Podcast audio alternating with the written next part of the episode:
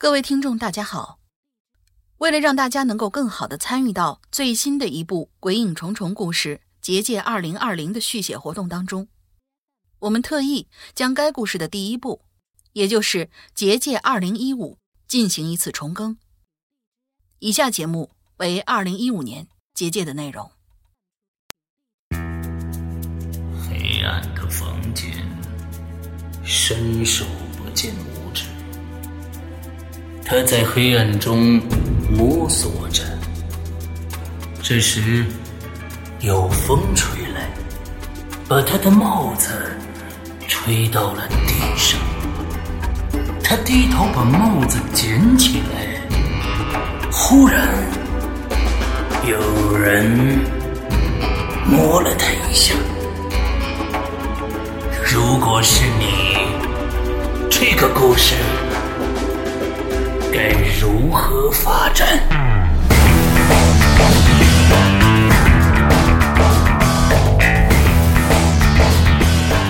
鬼影人间开启全新恐怖有声平台，打造国内首档大型惊悚有声互动栏目。你现在收听到的是《鬼影重重》，鬼门洞开，你是天使。还是魔鬼。各位听众，大家好，欢迎收听《鬼影重重》，我是石阳。呃，那《鬼影重重》确实是跟大家久违了啊。它距上一个故事结束到现在，大概也有嗯七八个月的时间了。那很多的新听众啊，对《鬼影重重》这个栏目可能不太了解。那我在这儿呢，呃，首先呢，跟大家再介绍一下《鬼影重重》的大概的一个形式啊。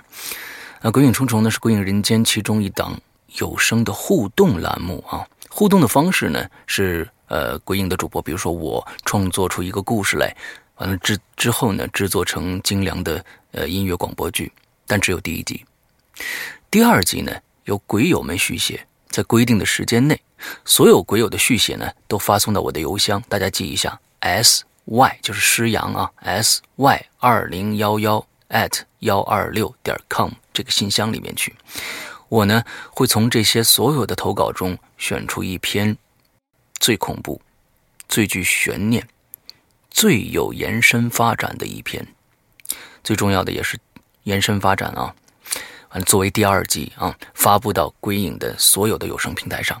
那接下来呢，用同样的方式做接下来的这个三到五集的故事。嗯，那么续写的这个时间呢是多长呢？是一周的时间，也就是从我们新一期的《鬼影重重》发布以后，呃，到下一周的这个时间。一般呢，我们《鬼影重重》发布一般都是在周三的。晚上的二十三点五十九分，也就是说，你有一周的时间到下周的，呃，周三的呃二十三点五十九分这一段时间，你都可以参与到续写中来。那我们这些鬼这个续写呢，也是有要求的啊。第一点，无论是怪力乱神啊、怨鬼冤魂，还是人心叵测啊，不管也就是说，不管是神作怪、鬼作怪，还是人作怪，都无所谓。故事的发展呢是不受任何限制的。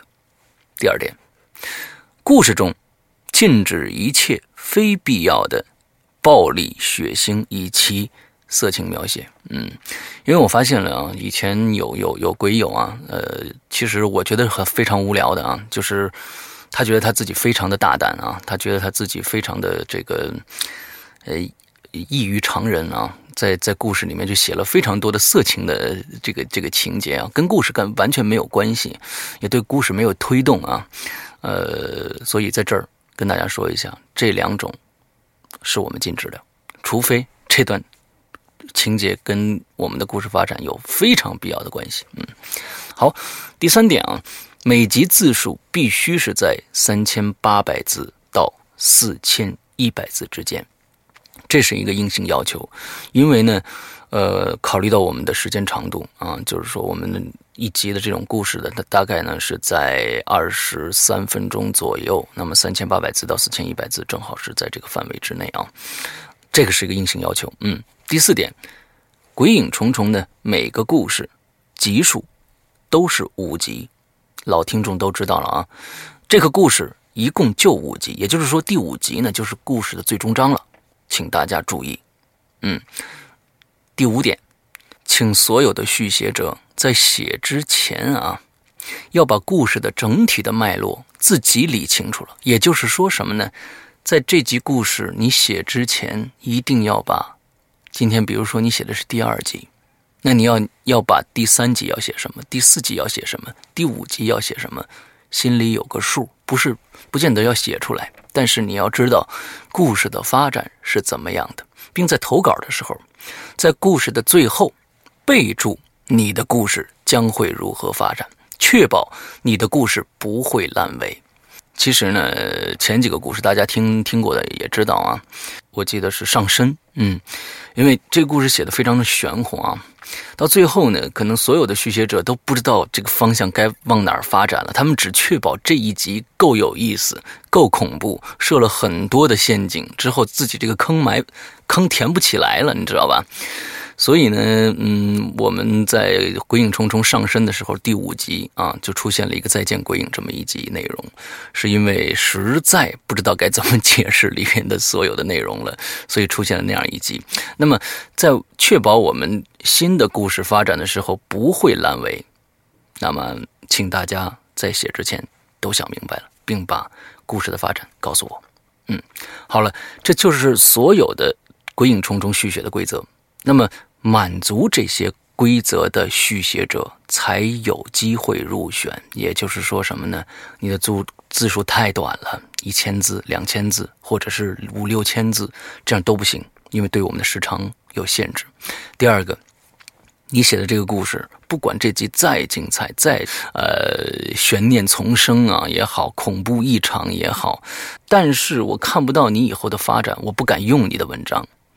万一所有人都没有你写的好，之后用你的文章，你告诉我，其实我也不知道该怎么发展下去，我也没辙了，那我就没办法了。所以呢，请大家注意以上的规则。那么另外呢，呃，跟大家说一下，以前的我们的《鬼影重重》的所有的稿件啊，不管是谁投稿了，我们都会在一个地方统一的把所有人的稿件全部放出来。也就是尊重大家的劳动，大家都能在这个地方看到大家自己的劳动成果。那我们这一次呢，所有人的投稿呢也会被大家看到啊，所有人的投投稿也会被大家看到。那么投稿的地点在哪儿？就是呃，我们展示的地点在哪儿？以前呢，我们是在豆瓣上，这一次呢，嗯，我们会在我们的百度贴吧里边啊，大家去我们的百度贴吧去。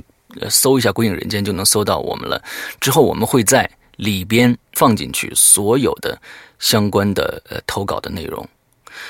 好了，大概呃我们前面关于规则啊，还有一些注意事项就说到这儿。那么今天我们来说一下我们这一次的故事。呃，可以跟大家说一下，嗯，假如你现在听到这一期节目的时候，你赶紧去百度贴吧里看一下，因为。我刚刚把一个东西发上去，嗯，你能看到一个最新的帖子，应该对，就是关于《鬼影重重》第一集的续写啊。我们这一集的名字叫，先不说，待会儿大家就知道了。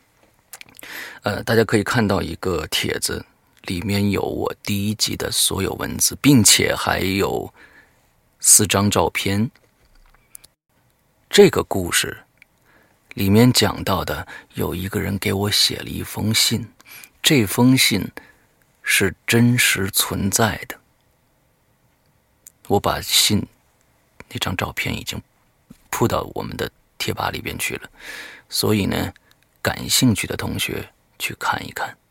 接下来听我们的故事，要注意的是，我们。以前的鬼影重重的故事都是单一线条发展，而这一个故事有无数的可能性。希望大家仔细的去听，有可能听一遍还不能掌握里边所有的细节，因为这里面有无数的数字，还有时间，还有各种各样的人物，请大家仔细去听。给大家续写的空间非常非常的大，这是本次《鬼影重重》最新故事的一个最大的特点。OK，废话不多说了，大家听故事吧。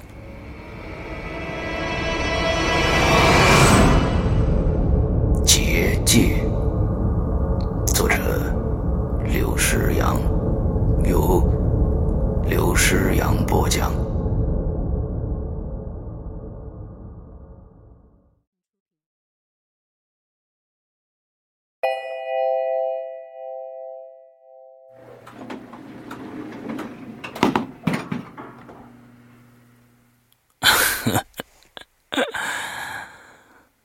盯着手里那几张皱皱巴巴的 A 四纸，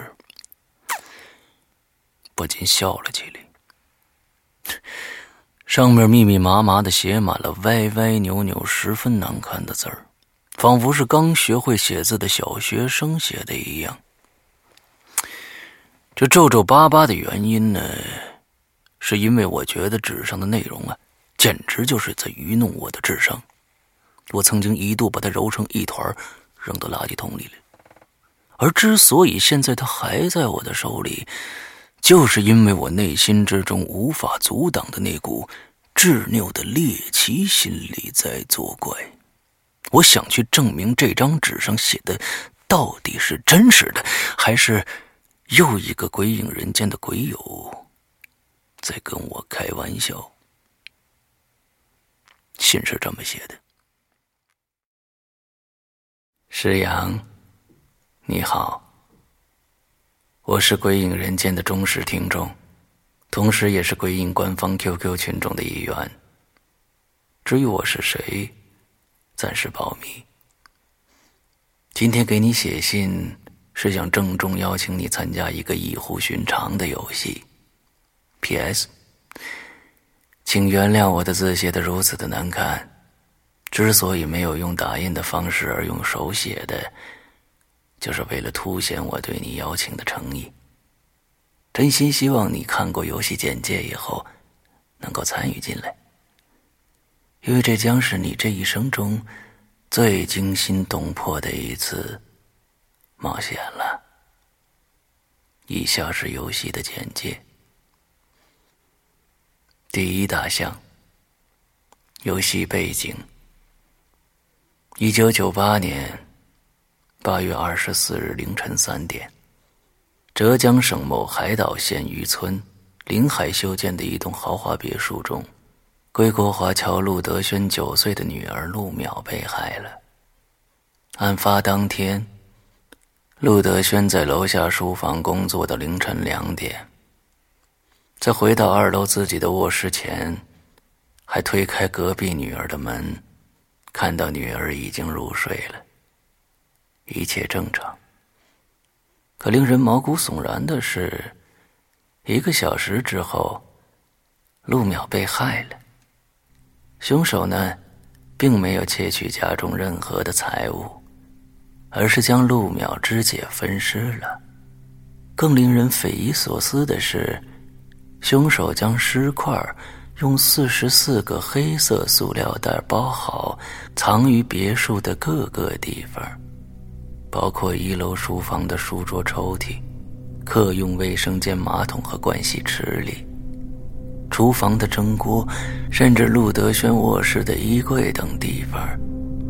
在凌晨六点十分，保姆谢丽珍发现满地血迹，叫醒陆德轩并报警之前。凶手用了三个小时做完了这一切的事儿，而在别墅中的另外两个人，完全没有听到任何可疑的声响。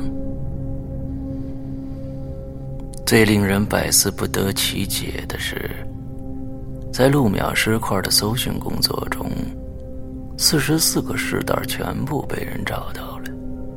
当尸体被逐渐拼合起来的时候。他们发现，所有的身体组织以及脏器都基本齐全，唯独陆淼左手的大拇指不见了。警方投入了大量警力侦破此案，但凶手至今没有落入法网。陆德轩也于二零零二年的六月二十三日回到了美国生活，从此。再未回国，恐怖诡异的凶杀案，给小岛上的居民带来了极大的恐慌。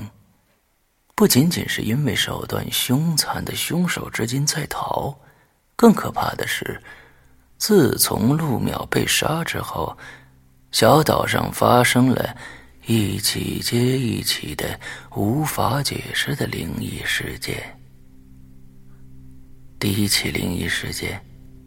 发生在一九九八年十月，也就是陆淼被杀后的一个多月。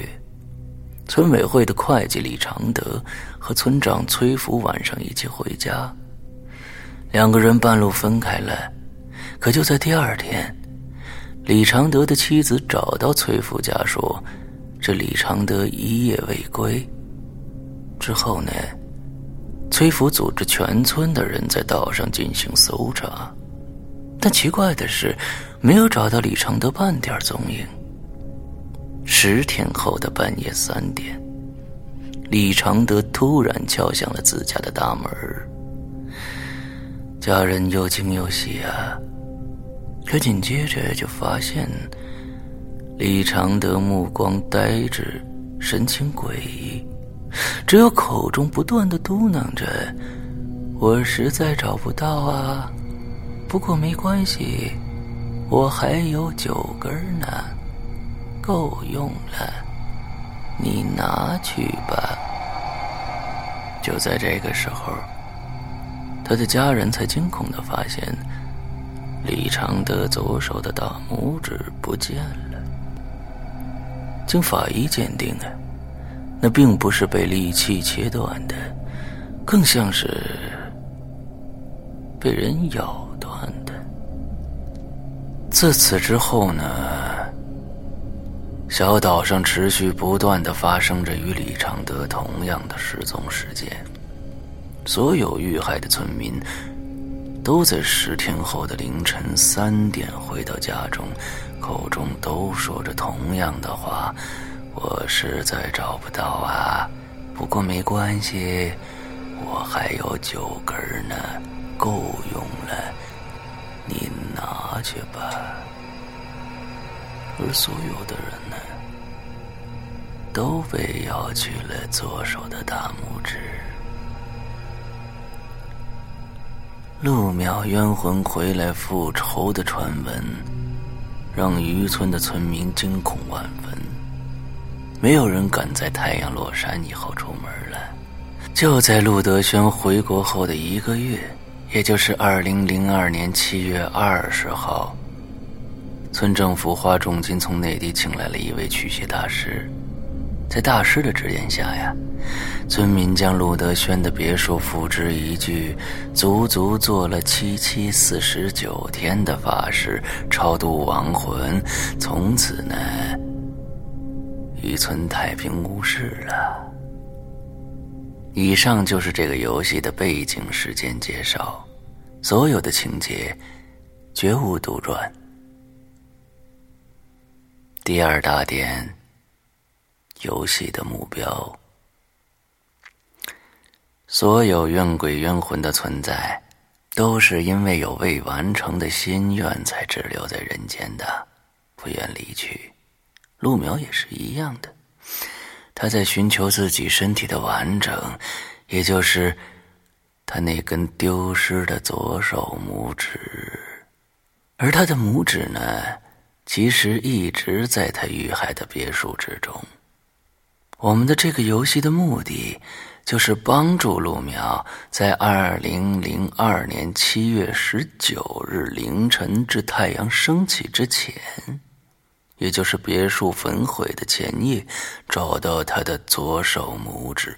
那个时候，陆淼的冤魂将得到安息，并满足找到他手指的那个人的一个愿望。第三大点，如何进行游戏？首先，要顺利到达时空结界。其次，所有参与者围坐成一圈儿，在每个人面前点燃起一支白色蜡烛，然后左手握住左边同伴的大拇指，右手的大拇指被右边的同伴握住，以此类推，之后闭上眼睛，清空脑中的一切杂念。所有人一起念诵咒语：“我将找出你的拇指，请带我去你的死亡之地。”念诵三遍之后，睁开眼睛，你将到达。二零零二年七月十九日，陆淼被害的别墅中了。所有参与者将开始在别墅中寻找那只丢失的拇指。如果有参与者找到那根拇指的话，请立即大声说出：“你的躯壳已经完整，请你安息。”之后。陆淼将会出现在你的面前，化解其亡灵的怨念，并满足你的任何一个愿望。其他参与者在此之后将自行回到时空的结界。游戏结束，在这儿呢，请所有参与者着重注意一点，那就是。在死亡别墅搜寻拇指的同时，如果有人在你身后轻拍你的肩膀，并对你说：“你在找什么呢？”请千万不要回头，更不要与身后那个人有任何的交流。如遇到此情景，说明陆淼的冤魂已经认定。你就是盗取他拇指的人了。这个时候，请立即闭上眼睛，大声说出：“请带我回到时空结界。”你将不会有任何的危险，并自行退出游戏，回到时空结界。不过此时呢，你将永远无法再一次进入到游戏之中了。第四大点：如何进入时空结界？以下操作异常的复杂，请严格按照说明进行。如果出现任何的差错，你将有可能被困在任何的时空节点之上。第一点，你需要找寻一座大厦。第二点，这座大厦至少要有三十五层楼高。第三点，这座大厦至少要有四部电梯。注意，以上条件必须全部的满足，否则游戏无法继续。第四，进入你所选择的大厦。独自进入一楼最左边的电梯。如果电梯内有其他人，请不要继续。第五，按下二十楼的按钮。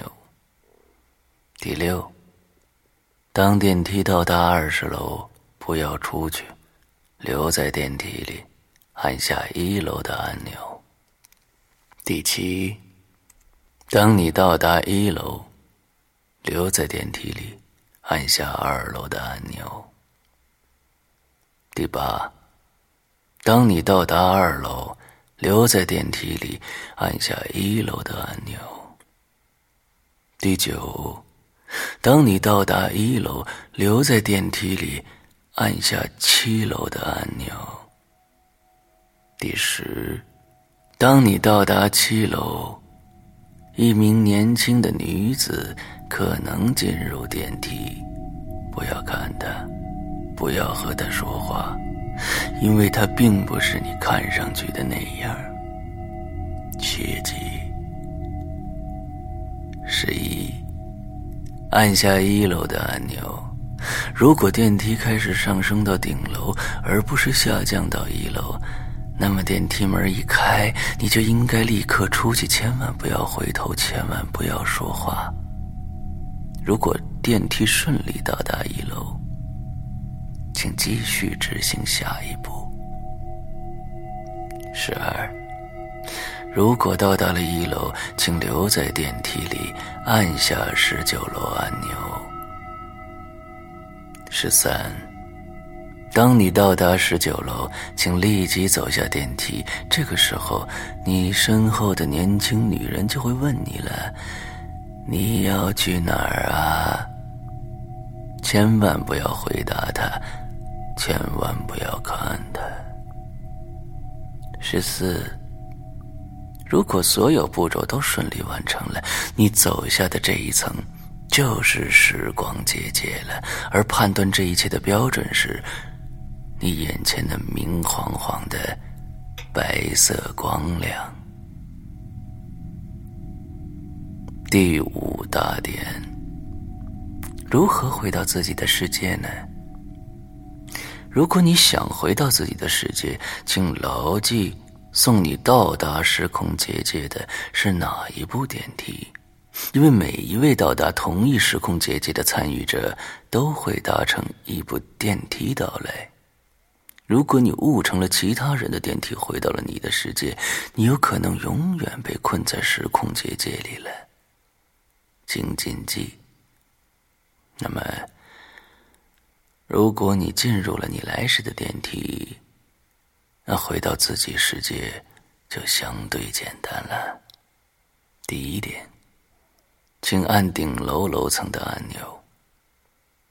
第二点，到达顶楼，留在电梯里，按下一楼的按钮。第三点，到达一楼，仔细观察周围的环境，如果感觉有什么不妥。哪怕是最小的细节，也不要走出电梯。此时，你应该重复第一步，直到你确信已经回到自己的世界，然后再走出电梯。以上就是游戏的全部流程细节了。石阳，我知道你可能会对此嗤之以鼻，觉得这简直是一派胡言。可你有没有想过呢？如果这一切是真实的呢？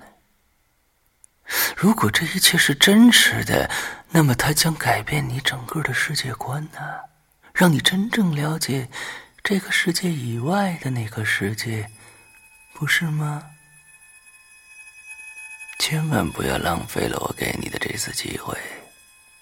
同时，我也相信。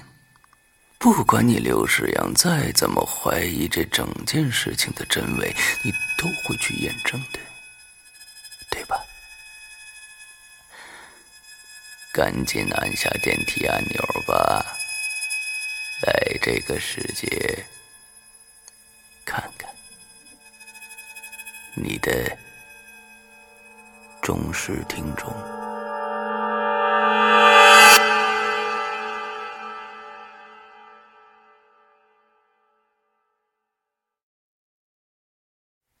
信到这儿就结束了，而我呢？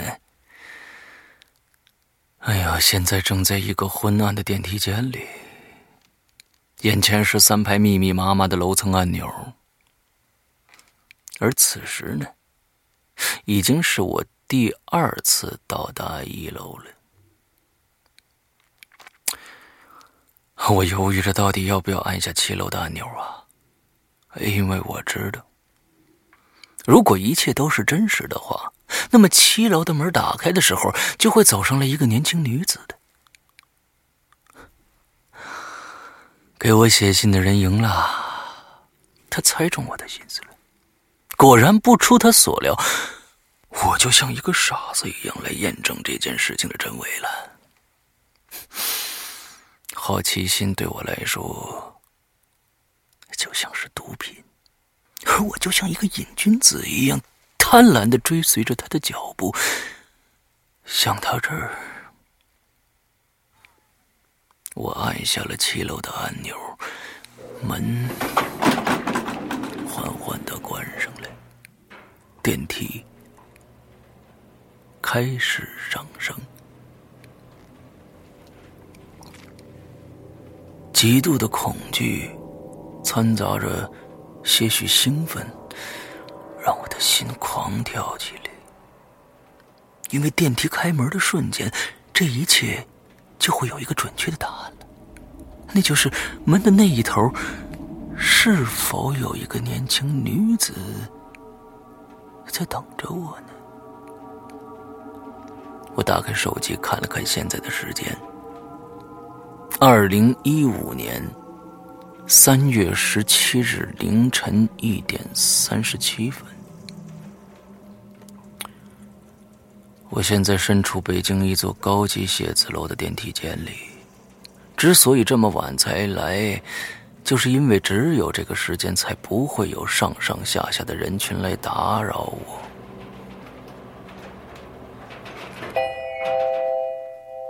七楼到了，我的心提到嗓子眼儿了。电梯门缓缓的打开。外边漆黑一片，没有一盏灯亮着，也没有丝毫的动静。我用颤抖的手按着电梯的开门键，静静的等了十秒钟，没有任何人走进电梯。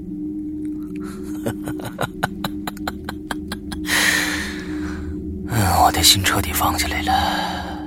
那看来真他妈是一场恶作剧啊！我真是愚蠢透了。这种夹杂着被愚弄后的自嘲、愤怒以及恐惧之后的放松，让我对着前方的黑暗发出一阵大吼。啊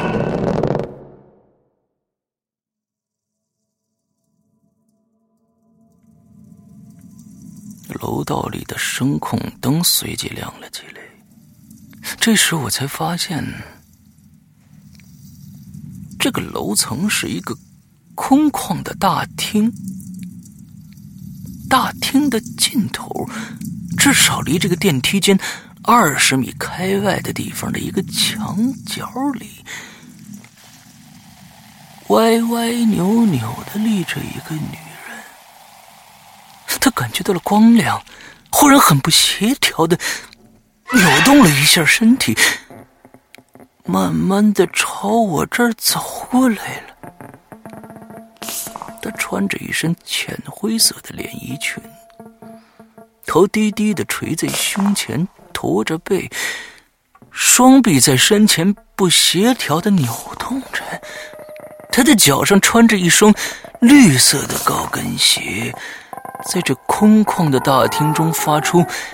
嘎嘎的响声，他走得异常的缓慢，半天才跨出一步。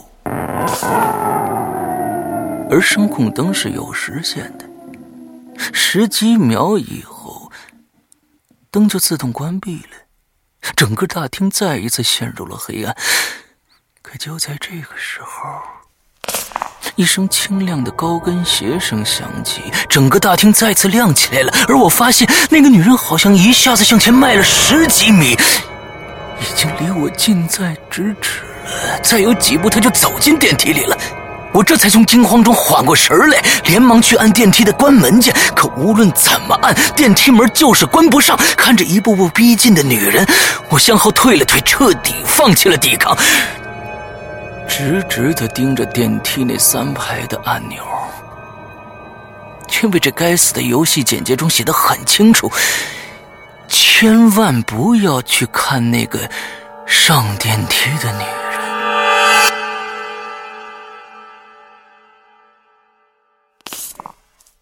这个时候，那高跟鞋的声音已经在我耳边响起来。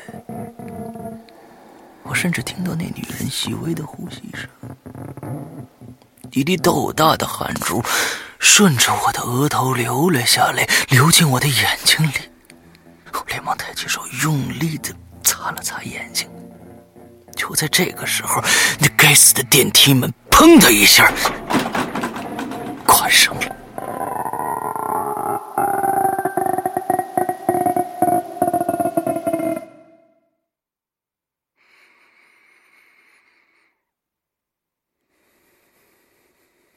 狭小的空间中，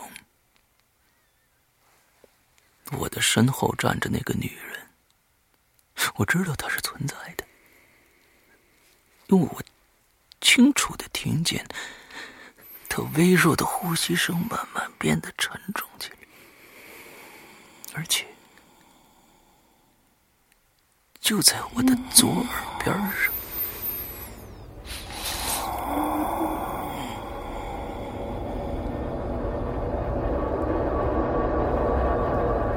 一一切都是真实的，但如今已经由不得我去多想了。我抬起手，按下了一层的按钮，电梯没有往上走，而是缓缓的向下降下去了。十几秒钟后，电梯到达了一层，我身后的呼吸声还在。那个女人还在，可我根本不敢踏出电梯一步，因为我知道我必须严格按照游戏规则进行，否则我根本不知道会发生什么。所以，我按下了关门键，然后按下了十九层的按钮。这将是终点站，只要到达了十九层。我就能逃离我背后这可怕的女人了。时间过得如此的漫长，半分钟的时间对我来说简直就是煎熬。我听着身后女人的呼吸，想象着她此时脸上可能有的表情，是笑呢，是哭呢？还是没有任何表情，只是瞪大着一双浑浊的眼珠子在看着我呢。我再也不敢想下去了。随着一声清脆的铃声响起，我抬头一看，十九楼已经到了。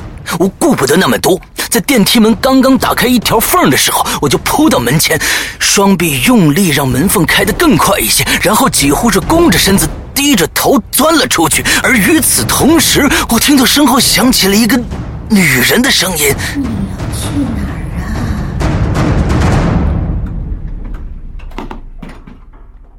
电梯门缓缓的在我身后“轰”的一声关上了，而此时，我却被眼前的一切惊呆了。这场景足以让我忘掉所有的恐惧。那是一片纯净的白色，无边无际的白色。我知道，我已经来到了结界。我的心顿时放松下来了。我知道，我暂时安全了。可就在这个时候，我听到一个足以毁掉我所有信念的声音：那串可怖的高跟鞋的声音。接着，我就听到了一个女人对我说：“世阳，是你吗？”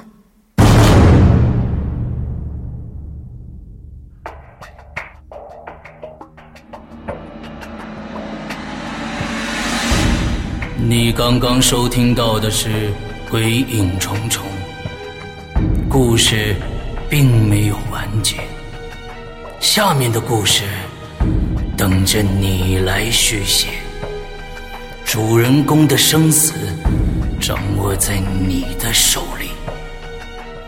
参与互动者来稿，请发送至邮箱 sy 二零幺幺 at 幺二六点 com。现在，拿起笔来，把血写在纸上。